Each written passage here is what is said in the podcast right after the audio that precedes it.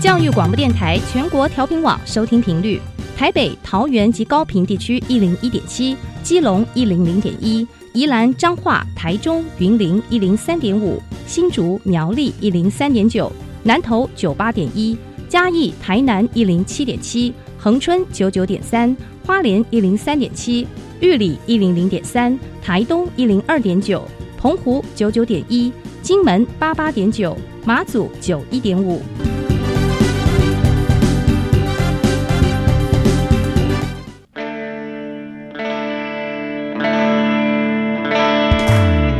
命时时有惊喜，生活处处是学习。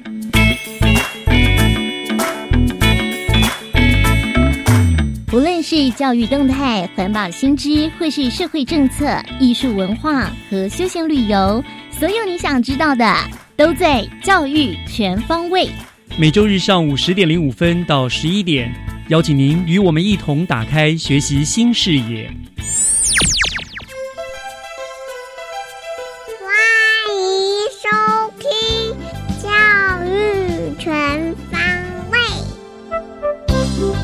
十一月十一号星期天，各位亲爱的听众朋友们，大家早安！欢迎收听每周一次的教育全方位，我是岳志忠。哇，一一一一！我猜现在应该有很多人都挂在网络上面疯狂的抢购东西吧？哈，买东西呢当然是很开心啦，可是还是要提醒大家哦，不要买到失心疯，结果抢了一堆呢不知道要干什么的东西，那真的就是劳民又伤财了啊！好，那在大家疯狂的抢购之余呢，也希望呢，哎，部分的人可以保留一点理智，静下来呢，听一听我们今天的节目。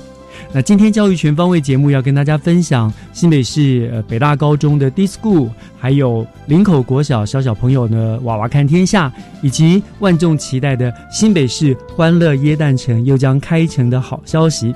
那希望呢你们都会喜欢今天的节目。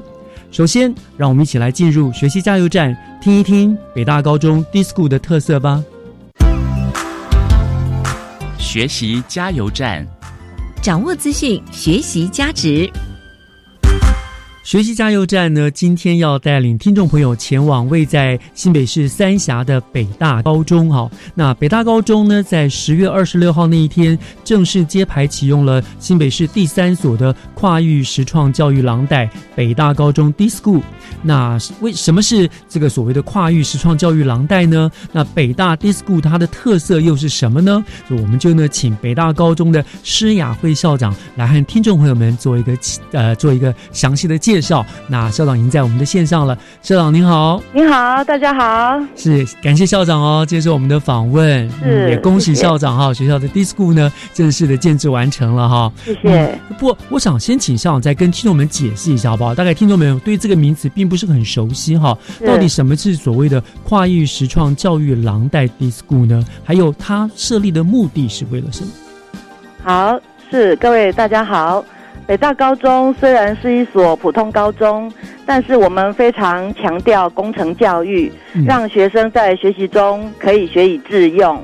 所以我们有一个课程是专门为了要开发学生设计思考能力，还有探究实作能力而呃发展出来的专题课程。嗯哼，呃，特别是呢，我们这个课程里呢，在高二是以发展辅具来作为课程的主轴。嗯。那呃，我们在高一呢，跟国中部呢有应用教学作为呃培养设计思考的基础。那我们在高二这个专题当中呢，我们希望可以规划情境式、体验式的跨科技，还有健体、资讯、译文领域的整合学习系统。嗯，那学生就是一个主体，以学生为主体。由他去观察、同理到周边生活上不方便的人他的需要，那因为他有同理心，所以呢，他能够用他跨域的能力、跟知识、跟技能去做呃设计思考。嗯，我们希望透过这样子的呃研究，让会读书的孩子他变成是有温度的工程师。这个是我们当初规划 D School 最主要的目的。嗯，哦，OK，所以这个 D School 也是一个蛮新的一个教育思维嘛，对不对？在我们新北市也算是一个实验性，也是领先全国所做的这样子，是对不对？那新北呃北大高中是第三所了，前面已经有两所，而且我知道是呃新北市也特别希望说每一所北大呃 D School 呢都能够做出自己学校的特色。那刚刚校长所说的辅具，对不对？这是不是就是你们的一个特色呢？是，的那你们确是。具体的有哪一些特色？是不是给我们做一个详细的介绍？好，呃，我们北大高中的学生图像是渊山侠客。那具体来讲呢，他们要有思辨表达的能力，所以我们在专题课程的学习当中，会不断的希望学生有设计思考的能力的呃训练。嗯，另外呢，我们有群体关怀的学生图像。那我们就希望透过我们的主题课程、专题研究，让学生把他群体关怀的能力跟情谊素养能够展现出来。嗯那在我们这个空间里呢，我们规划了三个主要的场域。嗯第一个新奇教室 （Thinking Classroom） 主要呢是让学生在呃开放性的思考跟情境。设计的这个学习空间里面，可以去诱发他很多、触发他很多以往在读书的时候没有办法去同理、去设想的一些生活问题。嗯哼那接着呢，我们第二间是那个梅克空间 （Maker Space），那主要嗯哎是主要是让他实现创意的地方。所以，我们不管是小工具或者是大型机具，一应俱全，嗯让学生呢把理论跟实物做结合。嗯，那当我们规划到这里的时候呢，啊，一般学校可能也是做这样的处理，但是我们觉得实践跟测试是很重要的。是所以我们第三个学习场域叫做智慧场域。那这个场域呢，主要是让学生他呃实验过的东西可以具体的做出来。那所以这个场域有点像是一个家庭的缩影。嗯，里面呢，我们结合了呃资讯科技，还有行动学习跟生活美术，那让里面呢有无线网络装置，甚至还有温度感测器、嗯湿度感测器、PM 二点五侦测器，还有远端遥控的智慧插座等高科技的产品。是啊，让学生呢去打造一个适合长者生活啊跟这个呃养生的环境。是，那透过这个呃空间的改造跟整个设呃学习系统的这个建制呢，学生他们会感觉到，他们必须要多花一点时间去照顾身边的长者，或者去关怀呃他这个呃一些幼小的孩童，嗯还有同理自己家里的呃爷爷奶奶，他们是不是年纪大了，有什么样生活上的不方便？嗯所以这个就是充分的结合到呃学生的学习，跟他这个解决生活情境问题，还有关怀呃社会、造福人群一个很完整的学习空间。对，我觉得这个很重要，这也是当天我其实有参与你们的一个揭牌，我觉得很感动。就是校长，你们都一直强调一个要希望学生将来变为关怀人群、造福人群的一个、嗯一个一个有温度的设计师，对不对？对，所以您刚刚说的辅具，其实它好像就是呃，针对行动不便的，可能残障者、可能老人来专门去做这些研究设计，对不对？是，所以让学生就是能够啊、去去发掘别人的不便，然后去想办法帮人家做了解决。那你们那个呃，您刚刚说最后的那个智慧场域那个是那个客厅，那个其实用货柜屋打造的，对不对？对。我好喜欢哦，我当场就想住在那里面了。对，那个是老师们的一个巧思。嗯，对，那那个空间布置呃大概完成之后呢，学生就会开始问老师：“老师，我们这里还可以做什么？”嗯，那我觉得很好玩的是，老师不会给答案，是老师就反问同学：“你觉得当你年纪大了以后，你希望有一个什么样的居住环境？”嗯，然后它是可以结合资讯科技，嗯可以结合行动学习，嗯或者是你现在就为你未来的老人生活，可以开始做一些设计思考。对，所以里面有很多对老人来家老人家来说真的是很方便，很多智慧的那种呃器器具对在里面，对对不对？对了真的很方便，所以我当场看了都好感动。而且我就我刚刚刚好那天同学也都在，他们也都很，我觉得他们很满意自己的作品，然后就很乐意跟大家做介绍、做分享。我觉得这很棒，就是。在这个实作当中，其实他们建立了那种关怀他人的这个胸怀，这个很棒。那除了这些啦，当然，当然那天呃，我看到了学校也还有很多的你说辅具的展示，比如说什么呃超音波拐杖啦，对什么什么附件啦，对不对？很多这种，对不对？对，呃，有智能浇水车嗯啊，还有那个夜间感应的拍手灯。嗯那我觉得其中让我印象最深刻的是那个呃智慧拐杖啊，嗯啊那个拐杖会帮助那个呃晚上看不清楚的长者，或者是呃视力退化或者是看不见的长者哦，他那个拐杖本身会有超音波的声音出来，嗯。哎，那如果他碰到了异物，或者是碰到了前面有障碍物的时候，可以增加他这个呃行走的便利性。哇，好好哦，然后我们的孩子呢，他就真的去找长辈来测试他的这个研发的产品。嗯，对，然后另外还有一个是那个呃感应式的那个洗手台。啊，那个呃，我们参加这个呃研究的团队当中，就有一个同学本身就是行动不便，是，嗯，那他坐轮椅，所以同学呢，他们我觉得他们很好，很很让我觉得很感动，就是他们会去想一想说，哎，我们身边就有一个同学不方便呐、嗯那我们可以怎么样去改变啊？可以去让他觉得我们是爱他的，然后让他生活更方便。所以他们就带着他去厕所、洗手台，去丈量什么样的长度对他来讲是方便的。嗯然后他们是结合了红外线的感应器，做了一个会感应之后自动伸缩的那个水龙头。嗯，对真的好所以棒，对，所以那个同学呢，哈，他是觉得说，哎，呃。借由这个专题课程，大家不是只是在教自己的功课、教自己的作业，嗯，哎，整个过程当中，我看他非常幸福快乐。他觉得同学都是问他的感受，一直问他的那个这个体验之后的心得。嗯，对，所以我觉得很棒，就是北大 d i School 呢，就是呃，不但给孩子们要他们去呃具有创造啦、实验啦这种呃创意啊这样子发想的精神，更重要的是透过了课程，北大高中同学们有一个悲天悯人的胸怀，是。对不对？懂得去替别人着想，我觉得这是课程之外另外带来很棒的收获，是，。的确哇，这个也是我们呃，虽然觉得在普通高中推展这样的课程有一定的难度，嗯。但是我们呃迎向这个挑战之后，看到这个高度，嗯。我们觉得普通高中的学生，因为他在设计思考的部分可能是呃升学导向，他没有被呃启发，但是一旦我们给他机会，从高一的应用教学到高二的专题发展，其实孩子是具有设计思考、探究实作的能力的。没错，没错是，给他舞台，他们都会发热发光的。对，谢谢，嗯很棒。是好，我想最后啦，要再请教上，就是那您对于这个北大高中 DISCO 啊未来的期许跟发展方向，有没有什么样的一个想法愿景？好，谢谢。呃，我期待我们未来可以结合夜师，或者是可以有更多的产学合作的机会。嗯那、甚至呢，我会带孩子我们出去看一看，呃，所谓的 STEAM 整合的课程，嗯应该还有哪一些可以发展的空间，让学生能够结合理论跟实物，甚至呢，因为他们看到了很多未来性，让他们在现在他们不敢梦想，或者他们现在看到的局限性被打破。他们将来呃发展的这个空间呢越来越大，而且超过他们的想象。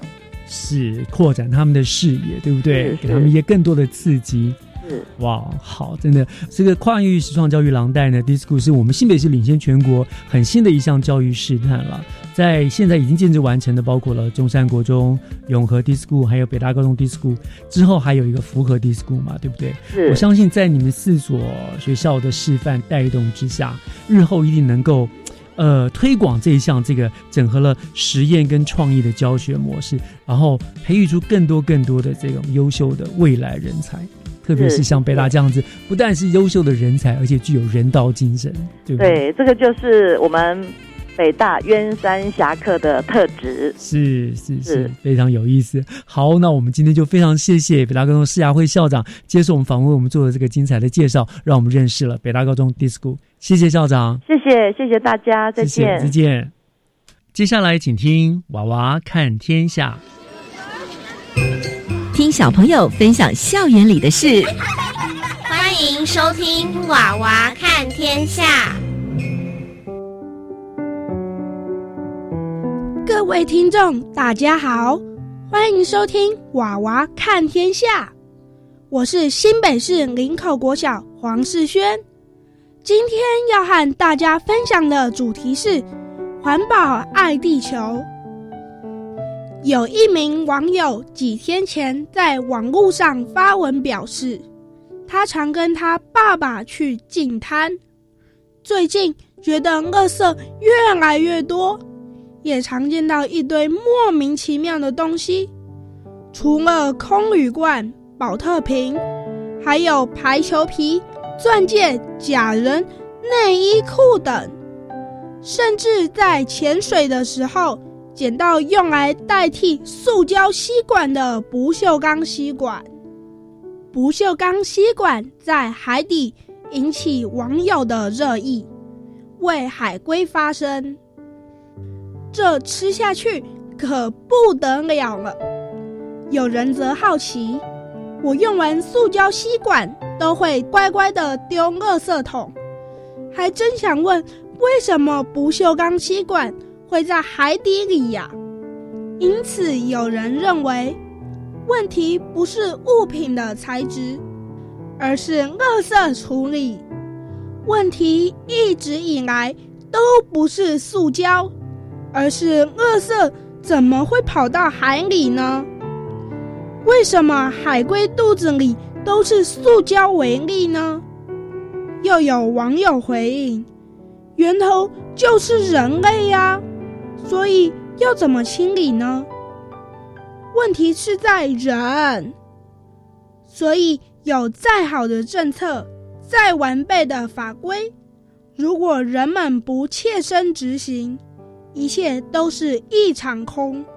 只能沦为口号而已啊！不久前在俄罗斯举行的世足赛，虽然台湾没有参赛，但仍可以在场上看到台湾的身影。根据统计，这届世足赛有十六个国家队的球衣是使用台湾回收保特瓶制成的环保纱制作而成。比上届还多了六队。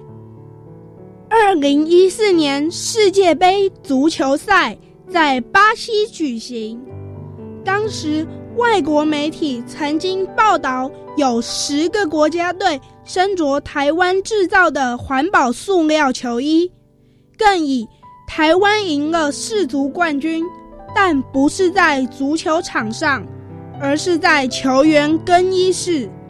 盛赞台湾的环保球衣技术。根据环保署统计，二零一八年世足赛共有三十二个国家参与，其中十六个国家代表队身上的球衣是用台湾回收保特瓶制成的环保纱制成，不仅达到半数，更比上届世足赛还多了六队。台湾的 PET 环保沙业者至少提供了十六个国家代表队制成球衣，其中 Nike 赞助的四支球队队衣都是在台湾制成，而艾迪达赞助的十二个国家队的球衣虽然不是在台湾制成，却也是使用台湾的环保纱。在其他的国家制成球衣，环保爱地球的同时，也造就了另类的台湾之光呀。二十世纪以来，人类大量使用化石燃料所产生的二氧化碳，使得大气中二氧化碳浓度日益增加，成为地球暖化现象主要原因。如果没有具体的改善措施，至二十一世纪末，全球表面温度平均将非常可能上升，设置一点八到四度，而北极地区温度上升幅度更大，进而造成冰山与冰原的融化，使得海平面上升，使沿海地区有被海水淹没的危机。随着全球暖化日益加剧。各国也出现了许多气候异常的现象，而北极最后一块冰层也在今年裂了两次，真是好可怕。根据报道，全球最后最古老的北极海冰层，在今年出现了两次的松动。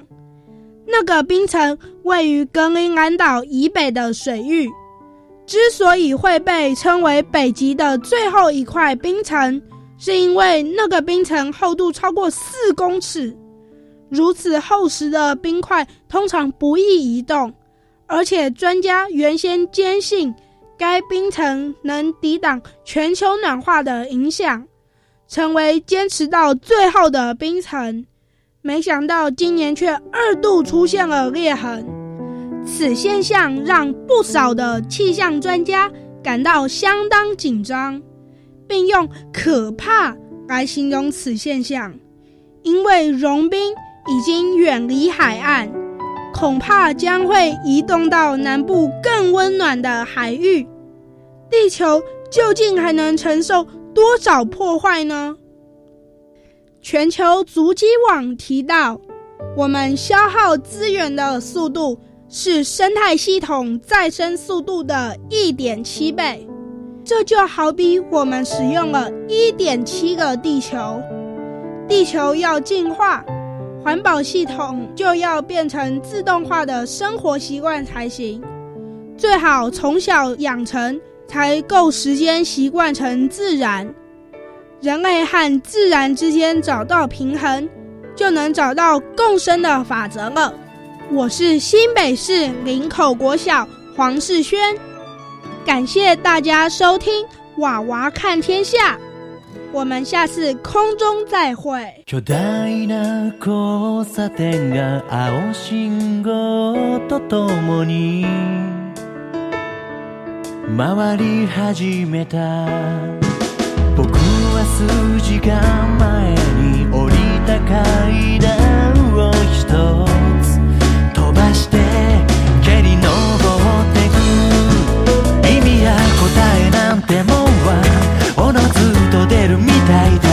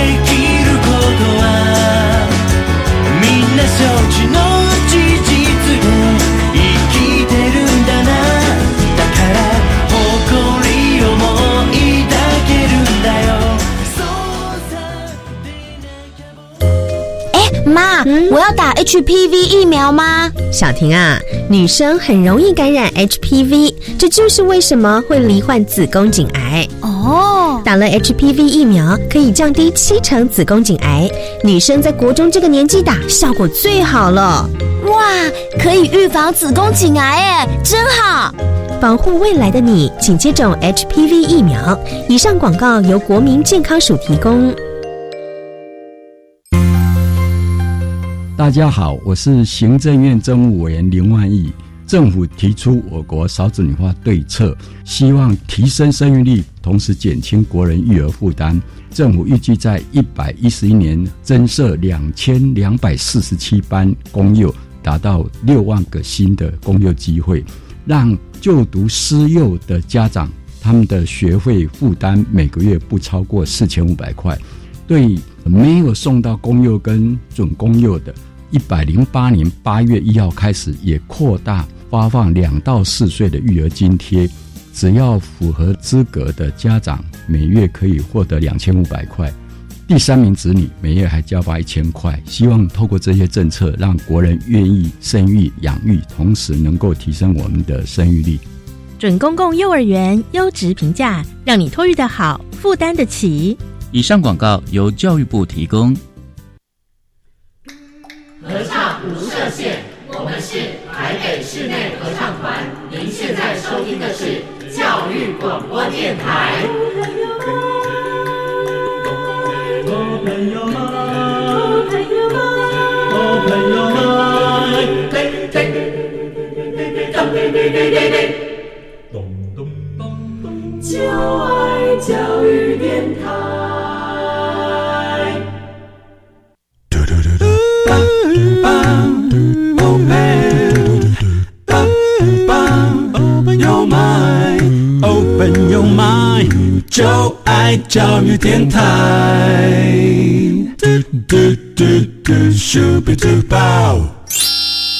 打开您的幸福生活新视野，请听学习城市万花筒。欢迎您继续回到教育全方位节目，我是岳志忠。节目的后半段，照例的我们要进行的是学习城市万花筒的单元。那哇，一年容易，时光飞逝哈，一转眼呢，这个二零一八年已经来到了十一月的中旬了哈，眼看这个一年又将要过去了。可是呢，今天我不是要来这边来感叹。光阴流逝的，相反的呢，是我要来跟听众朋友们分享一件欢乐无比的大事，那就是每一年到了年底呢，我们新北市压轴登场的盛大活动，那就是新北市的欢乐耶诞城哈。嗯，没错，你没有听错，这个轰动不林亚东班高哎，新北市欢乐耶诞城又要开始了哈。相信这也是大家都翘首盼望的事情，所以呢，现在就让我们赶紧连线新北市政府观光旅游局旅游行销科，我们的老朋友李立行李科长呢。来为大家介绍今年新北市的欢乐耶诞城的亮点。科长好，主持人好，各位听众朋友大家好，是非常感谢科长哈，再次来为我们介绍这个很棒的活动哈。我想，嗯，科长不可否认的了哈，其实我们这个新北市欢乐夜诞城，在市府团队的用心的经营之下，它已经成了全台湾。每到了年底，最受期待、最具特色，而且人潮最多的庆典活动，甚至他已经登上国际舞台，也受到国际的推荐，对不对？哦，是没有。你看，然后除了有那个非常特别的特大号的圣诞树，绚丽多变的那个投影的那个光雕，然后每一年一呃新北夜诞城还有一个相当漂亮的灯区的设计，我觉得这个都是很多的特色哈。那也其实我刚刚跟科长聊，我去其实那个灯区的设计，其实让我印象我。反而最深刻，所以我想今天我们就从这个地方来先聊，好不好？好啊，科长先跟我们聊聊，每往年都把市府周边装点的非常浪漫华丽的灯区，今年有没有这样的灯区的设计？有的，今年呢，我们相较于以往三大灯区呢，今年我们增加到四大灯区，哦，又扩张了哈。对对对，那我们分为四个部分，第一个是市民广场的桑塔星系，嗯。对我们今年的主题呢，其实是一个太空星球的主题，是，所以我们把我们四个灯区呢，分别用四个星系来做一个命名。哦，那在市民广场的桑塔星系的话，那当然就是我们最重要的，就是全台面积最大的光雕秀。对，那个每一年都吸引大家定时要在那边等候，就为了等那个光雕秀。对，没有错，我们从每天的五点半一直到晚上的十二点，每个那个半点跟整点都有一次光雕秀。嗯哼。那在十点以前的光雕秀都是有搭配音乐的，那十点以后的光雕秀呢，就是纯展演，没有配音。哦，怕吵到邻居。对对对，很贴心。嗯。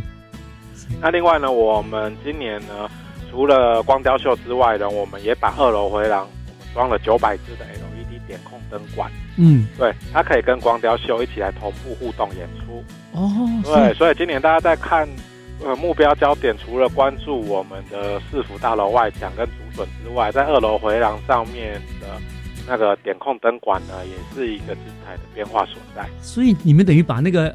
画面就又更延伸了，对对对，更多的互动性，大家让大家可以目那个就目光可以有非常多个焦点可以去追，所以看一次可能不够，可能要看到两次。以以前就已经觉得来不及看了，你现在搞更大，大家要三百六十度旋转看了。是是是。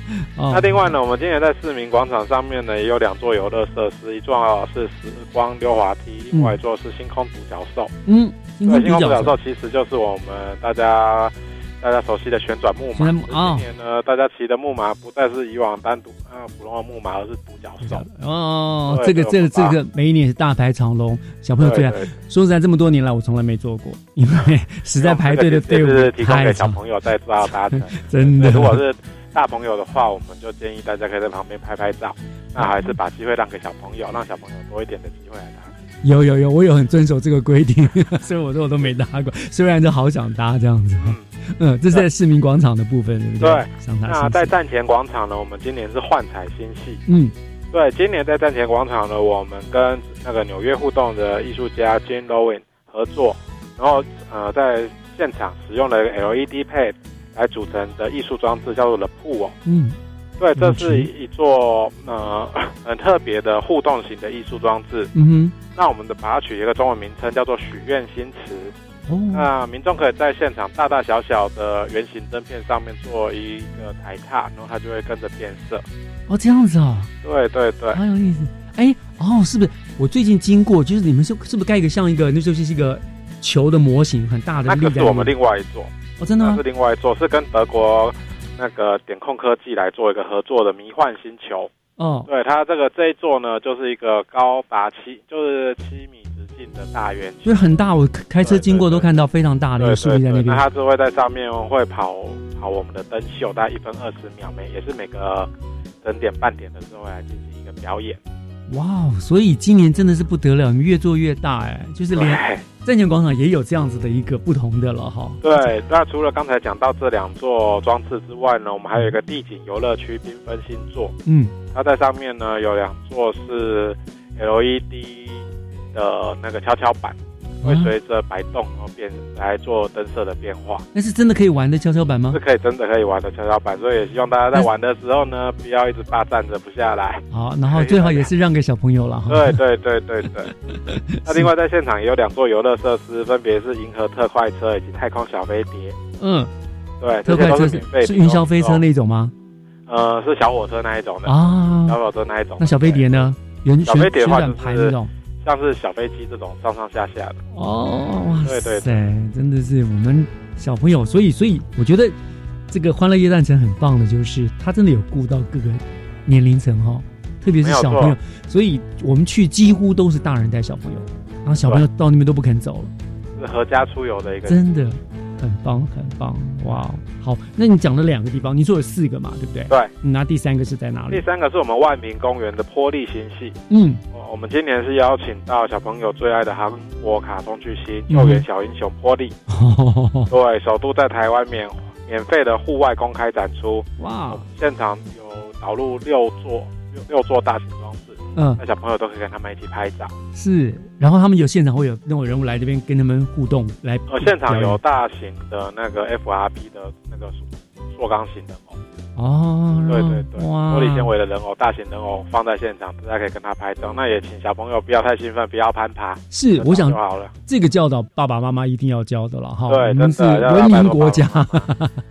可是我在想，爸妈伤脑筋了，孩子可能一天到晚吵着要去那边。对，嗯，好，这是三个，其实过去这三个地方也都有，对，对，都是一直有的。那今年呢，新增的一个是捷运环状线板桥站的环状星系。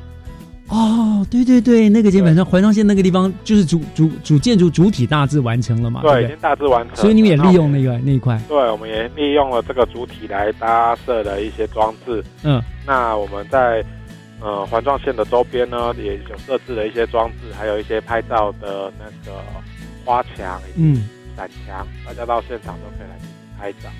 哇，这样子想想那个一样，这样同时又延伸过去哈，对更宽宽广一个那个，然后要讲环状星系，跟它的现况也蛮符合的哈，所以你看。难怪大家会非常非常期待我们这个新北市欢乐夜单城哦！你们市府越搞越大，让人家想不去都很难呐，真的是。欢迎大家来。是哎，对，那我还没有问到，就是今年的新北市欢乐夜单城要开城是什么时候开城呢？到什么时候？那嗯，跟我们讲一下这个时间吧。好的，那这边呢也跟大家预告一下，我们今年活动呢是从十一月十六号。礼拜五开城，哦，就下礼拜五哦，嗯，对，就是礼拜五，那会一直延续到明年的一月一号，一共有四十七天。哇，哎，是有更长了吗？嗯，其实跟往年都差不多，对，大概都是四十天到五十天之间。对，而且你们真的很棒啊，这很长的时间让大家，所以台湾各地的人都可以抽个时间过来看，而且对住在附近的居民最开心了，一天不够，两天天天来看都可以啊。那而且。而且我知道，就是你们这四十七天，你们当然不会只有光雕秀，对不对？因为照王丽，就是你们会安排很多很多的活动在里面了。哈。但我先先讲活动，我们等下再说了哈。那你说，你觉得最今年最值得推荐给大家的亮点是什么？我觉得今年最值得推荐给大家亮点，其实在我们的换台就站前广站前广场那一块。对，因为刚才提到跟纽约的互动艺术家跟。合作的这个部分呢，它其实这个展这个展展示品的铺哦，嗯，他之前也在雪梨的灯光艺术节、美国的火人祭艺术节都有做一个展示，嗯，那民众可以透过踩踏来看见不同的灯光颜色，它其实非常具有特色，嗯，那也等于说大家不用出国，直接在台湾就可以跟世界顶尖的一个艺术装置来做一个互动。那另外呢，刚才也有提到的迷幻星球，就是老师讲的说，开车经过都会看到这个高达七米的迷幻星球。嗯，这个也是德国尖端科技的点控系统，嗯，来打造出来的一个迷幻星球。那它炫彩的灯饰呢，也非常的吸睛。嗯，那相信也是大家来拍照一个不能错过的一个。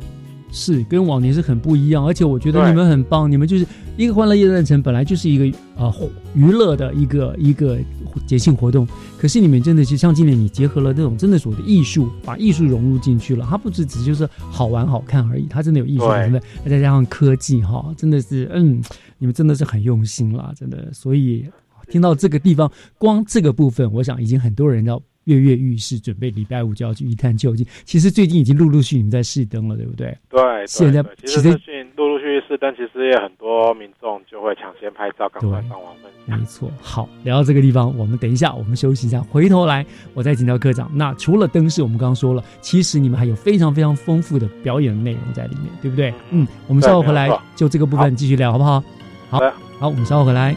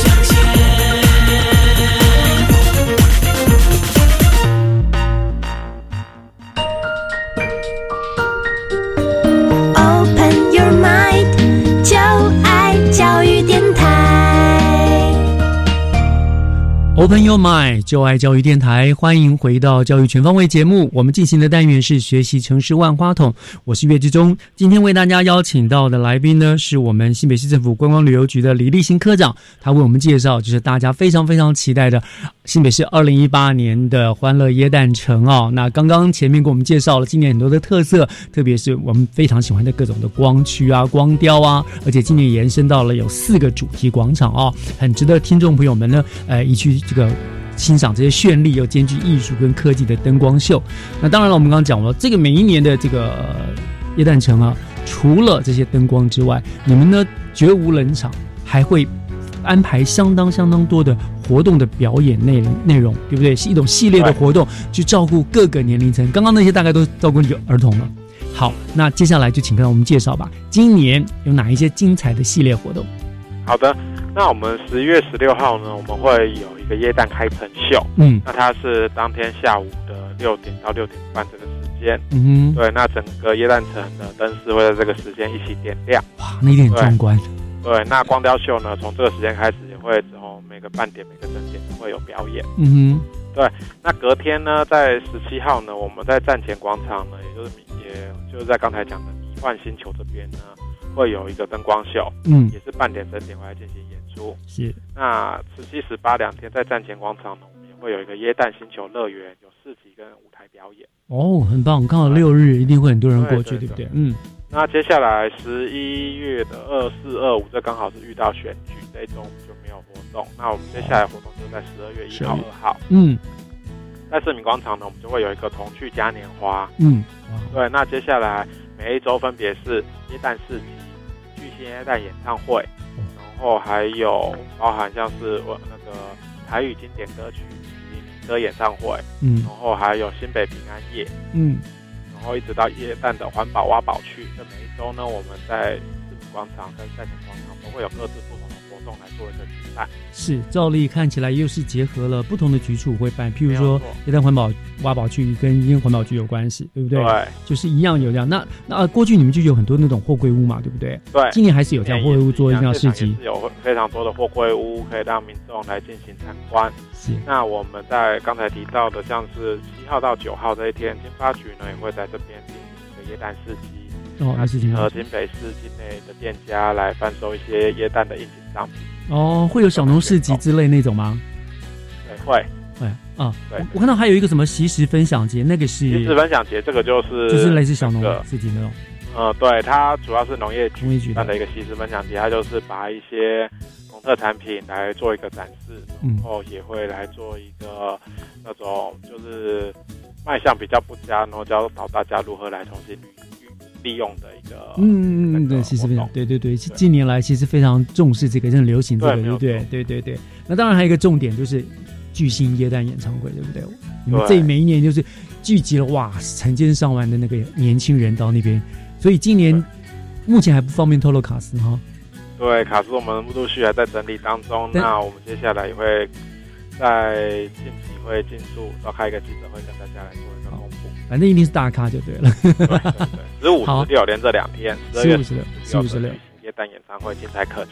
好那详细卡司细节就请大家那个关注我们的网站。嗯，那也请科长到时候再确定后再告诉我们，我们或许在节目中也可以跟听众朋友们再分享一下，好告诉大家好不好？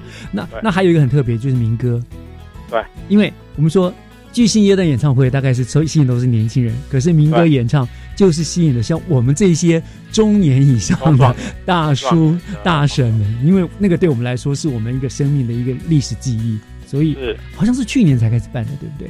对，这也是文化局这边，就是因为大家也是一直反映说啊，怎么都是好像针对年轻人的活动，对有一个针对中壮年的活动。那所以文化局呢，也是把他们这个举办多场民歌演唱会经验，然后把它带来我们欢乐夜诞城的现场，来提供大家一个不一样的经验。对，然后又有台语歌，也也照顾各个族群了，对不对？你们真的是很有心啊，真的是，所以啊，如果喜欢的话，真的天天去都不会玩腻的哈。然后没有错像平安夜，你们也会有那个对，这个就是由民政局跟新北市的教会一起来做合作，然后来很温馨的大家来做一个祈福。对，很棒，所以真的是。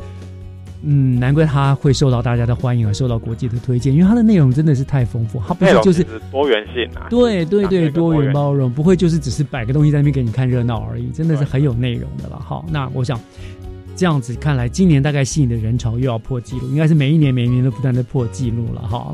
嗯，那其实其实那欢乐夜呢还有另外一个亮点呢，就我我说我其实我去年印象最深刻就是你们的灯饰实在太美了，对啊，今年那个灯海隧道对不对？然后去年是那个 Tiffany 蓝的那个灯海隧道，我真的是好喜欢在那，而且几乎网络都被洗版。变成那个王美必拍景点，对不对哈？对这个那好，那今年有没有这样的呃，可以推荐给王美去的去那边一定要拍的景点的这这种基地呢？有，今年呢，我们也准备了四种不同颜色的灯饰，嗯，打造了四条空前绝美的隧道。四条，去年是去年主要就是那一条蓝色去年 Tiffany，去年只有一条，那今对啊年我们打造四条隧道，那希望大家都可以来拍。是是，对也可以分散人潮一下这样子。对对对，包含我们有运运用那个浪漫玫瑰金的金城金桥，嗯它就是在市府往通往那个呃百信大楼成品哦，对，板信成品那个那个那栋那个 OK，嗯。对，那另外一个是梦幻梦幻粉色的红粉新桥，嗯，这一条就是从市府通往大圆柏的这一座天桥。哦，OK，好，刚好是相对的，一左一右的啊。对啊，那另外呢，一个是在公车转运站板桥公车转运站通往板桥火车站的蓝光新桥，哦，那边你们也就是弄了，是用科幻蓝来做一个颜色来装装点的蓝光新桥。是。那另外呢，我们今年也把整个灯区延伸到府中，所以在府中游龙天桥呢，就是会有一个迷幻冷白的星河银河星桥。哦，捷运府中站出来的那一个很特别的对那个路桥，对对对，在捷运哦府中站这个板桥游龙天桥，我们也做了一个银河星桥。嗯另外，在银河星桥的呃两端呢，我们另外都还有两座呃装置灯饰装置，可以供哇，你们这样搞下去以后，整个板桥市大概全部都 都变成灯海区了。真的。那这边呢，其实还有另外一个隧道，它其实原就是我们在市府跟板桥车站 B 万连通道。嗯那这边我们今年是一个闪闪流星夜空。嗯，对，是有一个动态，有一个动态的那个灯条来做一个布置。哦，那整个里头的灯饰都是一个动态型的灯你连你们连这次连地下道都照顾到了。对对，就是那个通道，所以你们是说，你说屋顶你们会装那种类似灯饰、灯条，然后像流星一样这样子划过划过。对对对哇，真的很浪漫呢。很浪漫，真的。好，今年王美们要准备好了，有这么多的景点哈，你可以去拍啊。